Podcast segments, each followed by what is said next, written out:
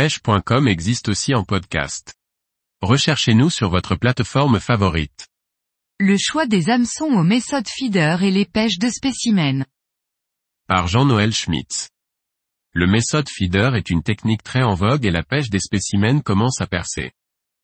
Ici encore plus qu'ailleurs, le choix de l'hameçon est très particulier, quelque part entre la carpe pure et le feeder.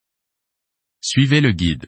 En eau douce, le méthode feeder et la pêche des spécimens ont ouvert le champ des possibilités.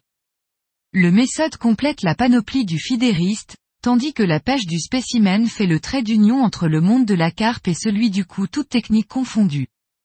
Ces deux techniques ont leur matériel propre et je vais m'attarder sur le plus terminal d'entre eux, l'hameçon. Vu la taille des poissons pris comme cible, cette question ne se pose même plus. Le fer sera fort un point c'est tout. À ce propos, j'ai un souvenir très joyeux d'une pêche dans un étang à spécimens, des touches fantastiques, des poissons de plus de 10 kg et pas mal d'hameçons bien redressés.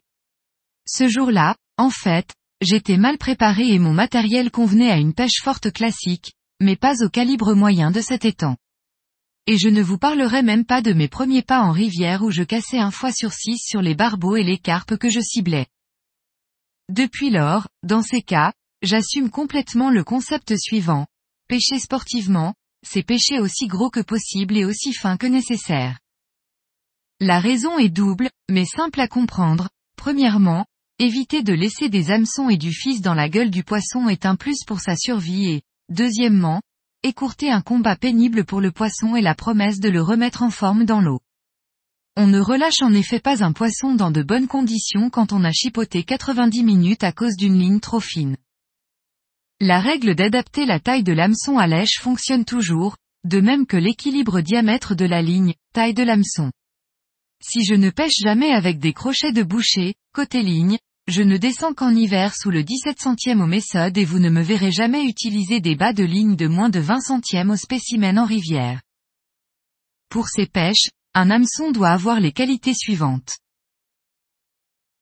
Avoir un fer fort et une trempe parfaite.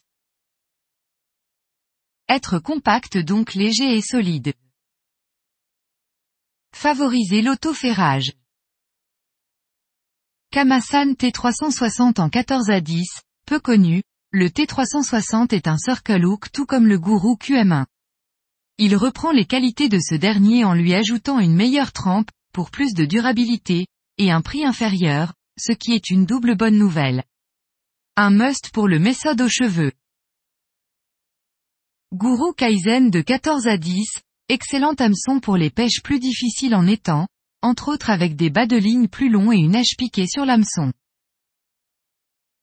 Gamakatsu Specialist RX de 12 à 8, de très loin le meilleur hameçon pour pêcher le spécimen en rivière, ou ailleurs.